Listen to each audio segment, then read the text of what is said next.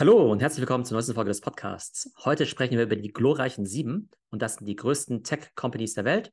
Und wir wollen darüber sprechen, wie sich deren Aktienperformance in den letzten Monaten so entwickelt hat. Hey Tomai. Hey Theo. Ja, auf jeden Fall super spannend, dass es jetzt die glorreichen Sieben sind. Jahrelang hat man ja immer von der GAFA-Ökonomie gesprochen, also Google, Apple, Facebook, Amazon. Das waren so die großen Tech-Unternehmen, die immer an der Speerspitze waren und aktienmäßig auch immer irgendwie den Ton angegeben haben. Jetzt sind es sieben. Ich würde die einfach jetzt mal nennen. Das sind Apple, Microsoft, Alphabet, ehemals Google oder äh, ja die äh, Muttergesellschaft von Google, Amazon, Nvidia, Tesla und Meta. Und neu dabei sind jetzt eben Microsoft, Nvidia und Tesla. Wie kommt das denn jetzt? Hat sich das jetzt vergrößert, diese äh, Group, sage ich jetzt mal, diese Crowd, oder waren die eigentlich schon immer da und man hat die nur nicht so genannt? Also Microsoft war natürlich schon immer ein Gigant hat sich aber die letzten Jahre nochmal extrem positiv entwickelt. Aber die hat man einfach mal ein bisschen unterschlagen, vielleicht weil sie halt nicht so sexy waren wie die anderen GAFA-Companies. Tatsächlich hat man in den USA auch immer von den FANG-Companies gesprochen, also F-A-A-N-G. Ähm, also zusätzlich war da auch noch das N mit drin für Netflix. Die sind jetzt aber mittlerweile auch nicht mehr auf Augenhöhe. Man sieht also, dass diese glorreichen Sieben sich total vom Feld eben ja äh, entfernt haben und da einen riesen Vorsprung sich erarbeitet haben, was eben die Market Cap angeht. Und tatsächlich kann man eben sagen, dass die Newcomer der letzten Jahre Tesla sind und natürlich vor allem Nvidia, die sich ja in den letzten ja, sechs Monaten verdreifacht haben. Das heißt, Nvidia hat so den Sprung geschafft von große Tech-Company zu einem absoluten Giganten und das natürlich vor allem wegen AI. Ja, lass uns doch mal einen Blick auf die Market Cap werfen, was du gerade auch erwähnt hast. Wie kann man sich das denn vorstellen? Also kannst du da eine ja, Benchmark setzen, wie groß diese Firmen sind? Also die Market Cap ist ja letztendlich der Wert der Unternehmen, ne, gemessen an ihrem Aktienkurs. Und selbst bei diesen glorreichen sieben gibt es da schon ziemlich große Unterschiede. Also mit Abstand die wertvollste Company ist eben Apple. Die sind 3000 Milliarden wert. Also 3 Billionen oder auf Englisch eben 3 Trillion. Danach kommt Microsoft mit zweieinhalbtausend Milliarden, Alphabet 1600, Amazon 1400, Nvidia 1100 Milliarden, Tesla 900 Milliarden und Meta eben mit 800 Milliarden. Das heißt, obwohl es eben die glorreichen sieben sind, ist dann eben Apple trotzdem halt viermal so groß wie Meta. Jetzt fragt man sich natürlich, okay, welche Companies haben den Cut nicht so ganz geschafft? Also welche Companies, also wenn es jetzt eben eine Top 10 wäre, wer würde da eben noch rankommen? Ähm, ich habe jetzt mal vor allem Tech-Companies genommen. Es gibt noch andere große Companies, wie diese Saudi Aramco, das ist eben die Öl-Company. Die habe ich jetzt mal da rausgelassen. Es gibt Berkshire Hathaway, das ist ja die Firma von Warren Buffett. Das ist ja eher so ein ja, Finanzkonstrukt. Ähm, spannende Firmen wären dann eben vielleicht noch TSMC, über die haben wir ja auch schon oft gesprochen, also die Company, die letztendlich diese ganzen Chips eben herstellt. Und ein anderer spannender Player ist LWMH, also die Mutter von Louis Vuitton, also ein Luxuskonzern, hat mit Tech natürlich gar nichts zu tun, aber vielleicht auch bezeichnend, dass die wertvollste europäische Company Handtaschen verkauft, während eben alle anderen äh, wichtigen Companies auf der Welt eben richtige Tech-Player sind. Ja, und einfach mal, um das Ganze größenordnungstechnisch einzuordnen, ähm, wie groß ist denn zum Beispiel Coca-Cola oder Nestlé im Vergleich zu Apple oder Microsoft? Da muss ich mal live in meiner Aktien-App schauen. Aber holen wir jetzt noch mal ein deutsches Unternehmen. Ein BMW zum Beispiel ist 70 Milliarden wert. Das heißt, ein Meta ist zehnmal so groß wie ein BMW und ein Apple ist halt fast 40 mal so groß wie ein BMW. Ich glaube, das ist wahrscheinlich eine ganz gute Benchmark, mit der ja man wahrscheinlich auch halbwegs was anfangen kann. Eine Coca-Cola ist 260 Milliarden wert, also ein Drittel vielleicht von dem Meta. Das heißt, Microsoft ist eben 10 Coca-Colas wert. Also ich glaube, das sind eben nochmal ganz gute Benchmarks, mm, die eben ja. auch nochmal verdeutlichen, wie riesig diese Companies sind. Ja, Wahnsinn. Und wenn man sich das jetzt mal anschaut, dann äh, kommt mir das so auf den ersten Blick relativ homogen vor. Also äh, von außen betrachtet könnte man meinen, das ist alles so ein Dunstkreis, diese ja, äh, Companies, in welcher Branche die sich bewegen. Ist das tatsächlich so? Was haben die alle gemeinsam oder wo unterscheiden die sich denn? Also zunächst mal sind es alles Tech-Unternehmen, wobei bei Tesla kann man sich darüber streiten, ob es jetzt eine Autofirma ist oder eine Tech-Firma. Sagen wir es mal so, wenn es eine Autofirma wäre, dann wären die bei weitem nicht so hoch bewertet. Ne? Also da spielt ja eher die Fantasie mit, dass es eben selbstfahrende Autos und so weiter geben wird irgendwann. Äh, deshalb wird halt Tesla wie eine Tech-Company bewertet. Ähm, aber alle Companies sind eben Tech. alle kommen aus Amerika. Die haben aber schon unterschiedliche Geschäftsmodelle. Ne? Also manche ähm, verkaufen eben Produkte, vor allem an Endverbraucher. So gesehen ist Apple vielleicht die konservativste Firma davon. Also sie verkaufen halt einfach iPhones ne? und MacBooks, also relativ einfach zu verstehen. Ähm, Microsoft verkauft vor allem Software und Cloud-Services an Unternehmen. Das heißt, Unternehmen kaufen jetzt irgendwie Microsoft Office, kaufen Cloud-Services. Ähm, Apple und Meta verkaufen ja beide Werbung. Das heißt, wir benutzen zwar alle deren Apps wie Google Search, Instagram, YouTube und so weiter, aber wir zahlen ja nichts an diese Companies, sondern die Werbekunden zahlen eben an die. Das heißt, so gesehen vom Geschäftsmodell her sind sie B2B. Ähm, Nvidia ist auch B2B. Die verkaufen eben ihre ganzen ja, Grafikkarten jetzt an die Data Center, aber vorher natürlich auch, ne, natürlich auch B2C, also an diese ganzen Gamer. Ähm, Tesla ist vor allem eine B2C-Company, verkauft eben Autos. Und Amazon macht zwar B2C, Business to Consumer, das heißt, die verkaufen zwar natürlich uns irgendwie Sachen per E-Commerce, aber ihr Hauptgeld verdienen sie eigentlich dadurch, dass sie eben Cloud-Dienstleistungen und Marketing-Dienstleistungen an Unternehmen verkaufen. Aber das heißt, wir sehen schon einen ganz guter Mix äh, aus B2B, B2C, ähm, aber eben alles amerikanische Companies im Tech-Bereich. Das zeigt natürlich halt auch, dass in den USA offenbar halt die Voraussetzungen gegeben sind, um solche gigantischen Companies zu bauen und dass natürlich Tech auch viel, viel profitabler ist als jetzt andere Bereiche. Ja, wie profitabel das ist, das sehen wir ja, wenn wir auf die Aktienkurse schauen. Kannst du was dazu sagen, wie viel die ja gewonnen haben in den letzten sechs Monaten? Also, ich tracke jetzt immer diese glorreichen sieben. Das heißt, ich tracke da immer die ja, Monatsperformance, die Wochenperformance, die Jahresperformance. Und wenn wir uns jetzt einfach mal die Entwicklung anschauen in den letzten ja, sieben Monaten seit Anfang des Jahres. Also wir haben vier Companies, die ungefähr um 40 oder 50 Prozent gestiegen sind. Apple, Microsoft, Alphabet und Amazon, alle so grob plus 40, plus 50 Prozent, was halt total Wahnsinn ist. Das heißt, wenn du da einfach 10.000 Euro investiert hättest, hättest du jetzt schon 15.000, einfach nur indem du in diese saukonservativen Aktien investierst. Und noch besser performt haben Nvidia, Tesla und Meta. Und zwar ist Nvidia 225 Prozent im Plus, Tesla 170 Prozent und Meta 150 Prozent. Das bedeutet eben, Nvidia hat sich mehr als verdreifacht, Tesla hat sich fast verdreifacht, Meta hat sich verzweieinhalbfacht. Also eine super starke Performance eben dieser glorreichen sieben. Und wenn du die jetzt eben so zusammennimmst, wenn du jetzt in alle diese sieben gleichmäßig investiert hättest, dann wärst du jetzt eben 100% im Plus. Das heißt, wenn ich Anfang des Jahres 10.000 Euro angelegt hätte, also 10.000 durch sieben, jeweils 1.400 Euro in jede dieser Aktien, würde ich jetzt eben bei 20.000 Euro sitzen.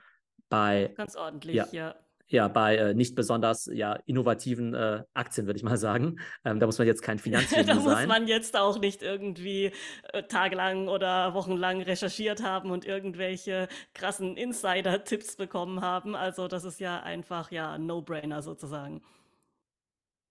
Definitiv. Ich meine, die Firma, die vielleicht am meisten noch vielleicht nicht so obvious ist, naja, eigentlich ist es schon obvious, ist eben Nvidia, weil die halt einfach so krass von diesem AI-Boom dann eben profitieren. Ähm, das hätte man vielleicht vor einem Jahr noch nicht unbedingt so sehen können. Aber wir sehen eben, dass auch solche Titel wie Apple oder Microsoft, ja, ähm, die sind jetzt eben auf ihren All-Time-Highs. Das heißt, eine Zeit lang hat man ja gesagt, ja, diese ganzen Tech-Aktien, die sind nur deshalb so ja, nachgefragt, weil die Zinsen eben niedrig waren. Jetzt wurden die Zinsen in den letzten 18 Monaten ja brutal erhöht und trotzdem kaufen die ganzen Anleger eben diese Aktien wie Apple und Microsoft. Ich glaube sogar, dass die aktuelle Lage eher noch dazu führt, dass die Leute eher in diese sicheren Aktien investieren, also in Anführungszeichen sicher, ähm, weil vor drei Jahren, da war Apple vielleicht halbwegs, ja, so relativ langweilig, weil man halt gesagt hat, okay, gut, bei Shopify oder Spotify oder Zoom oder so, da kriege ich ja viel krassere Renditen. Aber das war ja auch die Zeit, in der es diese allgemeine Investment-Bubble gab. Und jetzt, wo die Leute ein bisschen vorsichtiger sind, sagen sie vielleicht, naja, also ich bin vorsichtig mit Aktien und wenn ich schon in Aktien reingehe, dann nur in diese ultra sicheren Titel wie eben Microsoft und Apple. Und unter anderem deshalb sind die jetzt eben auch so erfolgreich. Was genau ist denn jetzt eigentlich bei Nvidia, Tesla und Meta passiert? Also die sind ja jetzt enorm gestiegen, lag aber daran, unter anderem, dass die ja so letzten November oder so Oktober, November ziemlich gecrashed sind. Also da gab es ja einen ziemlichen Kurseinbruch, hätte man kaufen können auf jeden Fall. Und äh, die sind ja dann auch deswegen so enorm gestiegen, weil die auch äh, ja stark an Wert verloren hatten. Warum sind die jetzt nochmal so angezogen, die Aktien? Also alle drei Aktien sind letztes Jahr echt fies gecrashed, also zum Teil 75 Prozent vom All-Time-High eben runter. Ähm, bei Meta zum Teil eben ne, wegen dieser ganzen Metaverse-Geschichte, die ja nicht so wirklich gut lief und weil die eben ne, schlechter sind als TikTok ähm, oder als schlechter wahrgenommen wurden als TikTok. Bei Tesla eben unter anderem auch, weil Elon einfach total viel Quatsch gebaut hat und sich extrem unbeliebt gemacht hat, auch mit seinen ganzen ja, Aussagen, Aktionen, so weiter, Twitter ja. und so weiter. Und bei Nvidia war es ja schon so, dass ja die Gamer weniger Grafikkarten gekauft haben. Bitcoin-Mining gab es dann halt irgendwann nicht mehr. Das heißt, es sind zwei wichtige Bereiche weggefallen. Und dann hatte plötzlich Nvidia auf einmal einen Haufen Grafikkarten auf dem Lager liegen, nachdem es die ja jahrelang nicht gab, die ja nicht verfügbar waren. Auf einmal waren die Lager eben voll. Das heißt, da sind alle drei krass gecrashed.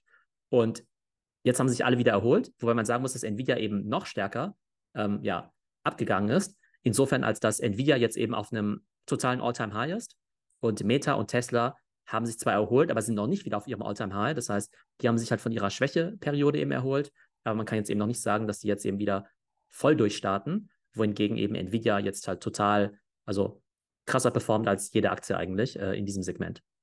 Also man kann ja schon eigentlich sagen, dass Nvidia der Gewinner des AI-Booms ist, oder? Also so wie Nvidia auch der Gewinner des äh, Krypto-Booms war vor zwei Jahren, ähm, haben sie jetzt hier auf dieser Welle auch ganz schön gewonnen. Wie, wie kommt das denn? Also einfach, weil die ja Chips herstellen und jeder Chips braucht, werden die jetzt bei jeder Technologie, Trendwelle einfach die Gewinner sein oder wie siehst du das? Also ja, witzigerweise ja, kann man eben diese GPUs eben für alle möglichen Sachen nutzen, also nicht nur für Gaming, sondern eben auch für Crypto Mining und für künstliche Intelligenz. Haben wir auch im Nvidia Deep Dive drüber gesprochen. Und die ja, fokussieren sich halt total auf diesen AI-Bereich, ähm, stellen eben nicht nur die Chips her, sondern auch die kompletten Supercomputer, stellen auch eine Entwicklerplattform zur Verfügung. Das heißt, ne, wir sind ja gerade im AI-Goldrausch und die verkaufen dann eben die Schaufeln. Aber so gesehen sind eben Amazon und Microsoft und Google eben auch Schaufelhersteller weil sie eben die ganzen Cloud-Services anbieten. Ja? Das heißt, denen kann im Prinzip egal sein, ob jetzt am Ende die AI-App von, weiß nicht, Hugo Boss oder die von Gucci besser ist. Jeder von denen wird eben die Cloud-Services von diesen drei ja, großen Playern benutzen. Und jeder von diesen drei großen Cloud-Playern wird eben Chips von Nvidia kaufen. Von daher irgendwie äh, relativ, äh, ja, ich sag mal, äh, klare Investmentthese für die nächsten Jahre. Jetzt sind ja die Aktienkurse nicht die einzige Kennzahl, auf die man schauen sollte, wenn man sich solche Unternehmen anschaut, sondern es gibt noch andere Kennzahlen, die irgendwie ja wichtig sind oder ein Indiz dafür sein könnten, ob es sich noch lohnt, da einzusteigen oder um so eine Firma einzuschätzen. Und zwar gibt es da eine Kennzahl, den KGV, also den, das Kurs-Gewinn-Verhältnis. Kannst du das mal so erklären, dass das jetzt auch ja ein Grundschüler oder vielleicht ein Gymnasiast verstehen würde? Jemand, der überhaupt nichts mit Aktien oder mit äh, BWL oder VWL am Hut hat. Also im Prinzip sollte natürlich der Aktienkurs irgendwo die Gewinne der Unternehmen eben äh, reflektieren. Das heißt eben auch die Gewinne der Vergangenheit, dass man sagen kann, okay, diese Bewertung, die hat eben auch Hand und Fuß und beruht eben nicht nur auf irgendwelchen Zukunftshoffnungen. Und wenn man sich jetzt eben die aktuellen KGVs anschaut, von Apple, Microsoft, Meta, dann sind die alle in einem recht ähnlichen Bereich. Ne? Also irgendwo so ein KGV zwischen 28 und 40. Das heißt, die werden mit dem ja, 40-fachen ihrer Gewinne, zum Beispiel der letzten zwölf Monate, dann eben bewertet. Und die Leute sind eben der Meinung, okay, gut, ähm, wahrscheinlich wird es so weitergehen, die nächsten Jahre oder Jahrzehnte. Von daher fühlen sich die Investoren ganz wohl damit, eben die Firmen eben auch mit diesen hohen Kursen zu bewerten. Ähm, Jetzt haben wir gesagt, KGV von 30, 40 ist eigentlich schon relativ sportlich. Aber jetzt schauen wir uns mal die anderen Player an. Also Tesla hat einen KGV von 85, Nvidia von 241 und Amazon in meiner Tabelle von 324. Also ehrlich gesagt glaube ich, dass ich da einen Fehler drin habe in meiner Analyse. Schau mal kurz Zahlen. Nach. Also so, äh, so krass kann es ja eigentlich nicht sein. Ich muss mal hier nebenbei mal schauen, ob das auch stimmt. KGV, doch, von Amazon 325. Ja, das heißt, Hä? Aber wie kann das denn sein? Also das heißt, man sagt, die Firma ist über 300 mal so viel wert wie die Gewinne, die sie erwirtschaftet. Und das heißt, das müsste erstmal realisiert werden von diesem Unternehmen oder wie kann man das verstehen? Ja, das ist total crazy, vor allem weil bei Amazon, da hat man halt früher gesagt, okay, die machen absichtlich keine Gewinne, weil sie eben so viel reinvestieren. Mittlerweile ist ja Amazon über 20 Jahre alt. Und da ist ja eigentlich die Story bei Amazon, dass sich der ganze E-Commerce für die nicht so wirklich lohnt. Also Sachen von A nach B ver verschicken, äh, geringe Margen, Retouren und so weiter, das ist nicht so klasse. Aber deren Cloud-Geschäft und deren äh, Werbegeschäft ist natürlich extrem profitabel. Von daher wundert es mich schon ziemlich stark, dass die so wenige Gewinne im Augenblick machen und eben so ein Monster KGV haben von 324. Ähm, bei Tesla spielt natürlich auch eine ganze Menge an Fantasie mit. Wobei über Tesla haben wir uns ja letztens mal unterhalten. Da hast du dich ja auch gewundert, ob die nicht total überbewertet sind. Ähm, wie viele Teslas siehst du denn so in deinem Alltag? Ja, da hatten wir es ja neulich auch drüber. Du meintest ja, das ist das meistverkaufte Auto der Welt, was mich jetzt ehrlich gesagt sehr verwundert hat, weil ich selber überhaupt keine Teslas auf der Straße sehe. Also vielleicht muss ich mal mehr drauf achten, vielleicht fallen die mir auch nicht auf, aber äh, tatsächlich habe ich jetzt nicht das Gefühl, dass ich jetzt ständig jeden Tag zwei Teslas auf der Straße sehe. Also Tesla macht es ja ziemlich genial. Ähm, die haben ja nur ganz wenige ja, Varianten in ihrem äh, Produktportfolio. Und dann haben sie halt quasi so diese Luxusautos wie Model S oder Model X. Und dann haben sie halt die erschwinglichen Varianten wie Model 3 und Model Y. Äh, und Model, ja, Model Y zum Beispiel ist halt so eine Art äh, kleiner, kompakter SUV. Und der ist halt so mega erfolgreich, ja. Und deshalb ist eben dieses Model Y eben nicht nur das bestverkaufte ja, Elektrofahrzeug der Welt, sondern Fahrzeug eben Full Stop, was ich ja total krass finde. Das heißt, ähm, und es sind jetzt auch nicht nur coole Leute, also nicht nur junge Hipster, die jetzt irgendwie Tesla kaufen. Ich sehe die ganzen irgendwelche Opas mit Teslas rumfahren, ja. Verrückt, das heißt, ja. das ist halt total Mainstream, ja. Also früher, vor ein paar Jahren, wäre es ja noch eher so Early Adopter gewesen. Aber offenbar gibt es jetzt halt auch ganz viele 50-Jährige, die halt sagen, ja, ich will ein Elektroauto kaufen, dann kaufe ich mir halt irgendwie Tesla. Das heißt, die sind schon extrem erfolgreich, aber klar, 85er KGV ist immer noch sehr optimistisch. Das heißt, da ist ziemlich viel Wachstum eben noch eingepreist. Bei Nvidia ist es so, die haben dieses KGV von 240, ähm, basierend auf den Ergebnissen der letzten zwölf Monate zum Beispiel. Aber die haben ja schon ihren Forecast bekannt gegeben, dass sie davon ausgehen, dass sich ihr Geschäft im Data Center eben mit diesen ganzen GPUs verdoppeln wird, im nächsten Quartal schon. Und wenn sich jetzt zum Beispiel ihr Gewinn insgesamt verdoppeln würde, dann wäre das KGV ja nur noch 120. Wenn es sich nochmal verdoppeln würde, wäre es ja nur noch bei 60. Das heißt, da geht eben der Markt davon aus, dass die Firma einfach brutal weiter wachsen wird, aber eben nicht durch deren B2C-Geschäft. Also sie glauben jetzt nicht, dass jetzt auf einmal Gaming voll explodiert und alle sich jetzt halt diese Gaming-Grafikkarten kaufen. Die ganze Investment-Hypothese hinter Nvidia ist einfach nur, AI wird brutal wachsen jedes Mal, wenn wir was in ChatGPT eingeben, jedes Mal, wenn wir was in Midjourney oder Adobe generieren lassen, werden eben die GPUs von Nvidia in Anspruch genommen im Data Center. Je mehr wir das benutzen, desto mehr GPUs müssen eben Microsoft und Amazon und Google dann eben kaufen fürs Data Center. Und wenn man eben daran glaubt, dann kann man eben diese Bewertung rechtfertigen. Aber klar, kann ich auch verstehen, dass jetzt Leute drauf gucken und sagen, äh, Moment mal, 240er KGV, total schräg, das ist doch die nächste Bubble.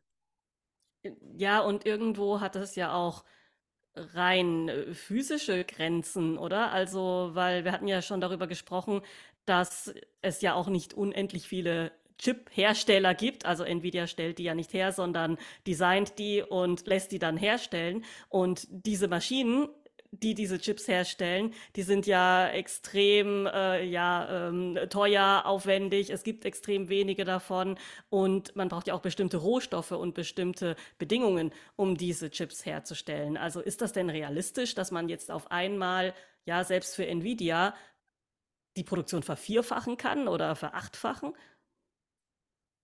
Also bislang, äh, ja, sieht so aus, ja, aber wäre für mich auch so ein Fragezeichen. Also mein Fragezeichen wäre zum Beispiel auch weniger auf der Nachfrageseite. Ich glaube, jeder die wird diese Chips nachfragen. Ja, eben. Sondern also. eher die Angebotsseite. Aber wenn sie das gelöst bekommen, ja, ähm, dann glaube ich, werden sie extrem erfolgreich sein.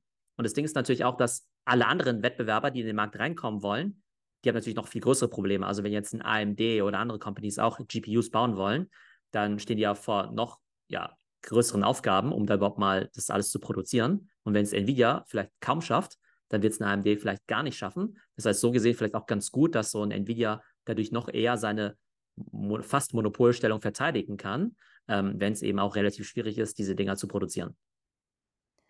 Ja, und um auf diesen letzten KGV auch noch mal kurz einzugehen, diesen 324 KGV bei Amazon, also das ist mir ja irgendwie ein völliges Rätsel. Ich verstehe jetzt auch nicht viel davon, aber es kommt mir irgendwie äh, ja ein bisschen schräg vor, diese riesige Zahl. Wo will denn Amazon noch hinwachsen und womit? Also wenn du sagst, E-Commerce ist es eigentlich nicht. Gut, sie haben ihre Cloud-Dienste, aber was, was soll das denn sein, äh, was Amazon ja mit dem 300-fachen ihres Gewinns äh, bewerten lässt? Ich weiß es ehrlich gesagt nicht. Also ich bin ein Riesenfan von Amazon, ne? mega coole Company. Ich kaufe da irgendwie x-mal die Woche ein. Ja, ähm, ich kaufe da auch jeden Tag einen gefühlt. Ja, aber das Problem ist halt, damit verdienst du halt kein Geld, ja. Also damit verdient halt Amazon nicht wirklich viel Geld. Ähm, Ehrlich gesagt weiß ich es nicht. Also da sehe ich halt auch begrenztes Wachstumspotenzial. Also klar, wir müssen uns um die keine Sorgen machen, aber es ist für mich jetzt nicht offensichtlich, wie jetzt zum Beispiel bei, also bei Microsoft ist für mich total offensichtlich, warum die halt in Zukunft noch mehr abgehen werden. Ähm, einfach wegen diesen ganzen AI-Tools, die sie jetzt eben verkaufen können, Microsoft Office mit AI und so weiter. Bei Amazon ist es für mich nicht so ganz klar, obwohl die natürlich auch viele AI-Services bei die Cloud verkaufen werden. Aber nach der Diskussion, die wir jetzt hatten, ähm, in wie viele von diesen sieben bist du aktuell investiert? Beziehungsweise, wenn du jetzt eben mit 10.000 Euro anfangen müsstest, in welche davon würdest du jetzt dein Geld reinstecken? Also, ich habe nicht alle sieben. Äh, sagen wir mal, was ich nicht habe, ist Tesla und Meta. Also die beiden habe ich nicht. Den Rest habe ich eigentlich schon immer im Portfolio. Äh, Nvidia habe ich tatsächlich jetzt letztes Jahr im Crash gepanik verkauft und wieder zurückgekauft, Gott sei Dank. Und äh, ja, war schon immer irgendwie mein bestes Pferd im Stall. Habe ich ja für 37 Dollar gekauft damals, vor sechs Jahren. Hätte ich viel mehr kaufen sollen. Äh, ja, aber damit äh, bin ich sehr zufrieden. Und äh, Amazon und Apple und Alphabet, das ist irgendwie schon immer wie so ein Sparbuch in meinem Portfolio. Also quasi das Neueste, was ich dazu gekauft habe von diesen sieben, ist Microsoft. Hat auch ziemlich gut performt, hat seitdem auch 50 Prozent oder vielleicht sogar 70, ich muss nochmal drauf gucken, ähm, Gewinn gemacht oder ja, äh, gestiegen. Und ich würde es wahrscheinlich so machen, wie du gesagt hast, und einfach, ähm, ja, ziemlich dumm in Anführungsstrichen, einfach das Geld stur da reinstecken, wie auf so ein Sparbuch. Einfach diese sieben kaufen. Also ich denke, da kann man jetzt nichts falsch machen. Die einzige Frage, die sich hier stellt, ist, lohnt es sich noch? Immer die große Gretchenfrage. Äh, ja, wenn Aktien so stark gestiegen sind, dass man sich dann überlegt, ja, lohnt es sich noch, da einzusteigen oder oder war das jetzt der große Anstieg und die Leute nehmen jetzt eher ihre Gewinne mit und die Kurse fallen dann wieder? Das ist ja immer so eine Frage, die, sie, die man sich da stellt.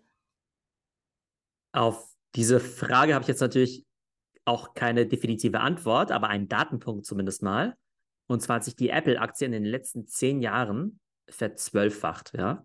Das heißt, von 2013 bis 2023 hat sich die Aktie verzwölffacht. Ist jetzt nicht so, dass es äh, ne, in 2013 Apple voll der Geheimtipp war, das war damals schon irgendwie die größte Company der Welt oder eine der drei größten. Damals gab es das iPhone auch schon sechs Jahre lang, es hat sich trotzdem verzwölffacht. Microsoft, was sich mega konservativ anhört, hat sich verachtfacht oder verzehnfacht sogar, glaube ich. Ein Amazon ebenso. Was ich damit sagen will, an jedem einzelnen Tag der letzten zehn Jahre, also an 3650 Tagen, hättest du die Frage stellen können, Mensch, ist es nicht schon zu spät mit Apple? Ne? Das kann doch gar nicht mehr so weitergehen. Die sind doch jetzt schon irgendwie 500 Milliarden wert eine Billion wert. Wo soll Billionen, das noch hingehen? Genau. Zwei Billionen, zweieinhalb Billionen. Und jetzt ist es halt drei Billionen wert, ja. Und Microsoft ist morgen auch drei Billionen Dollar wert, ja. Das heißt, ich glaube, man kann jetzt nicht erwarten von diesen Aktien, dass die sich jetzt in einem Jahr irgendwie verdoppeln, obwohl es sich Nvidia jetzt verdreifacht hat, ja. Aber mhm. ich glaube, man sieht eine Tendenz, dass sich alles noch viel krasser auf diese glorreichen sieben eben ja konzentriert.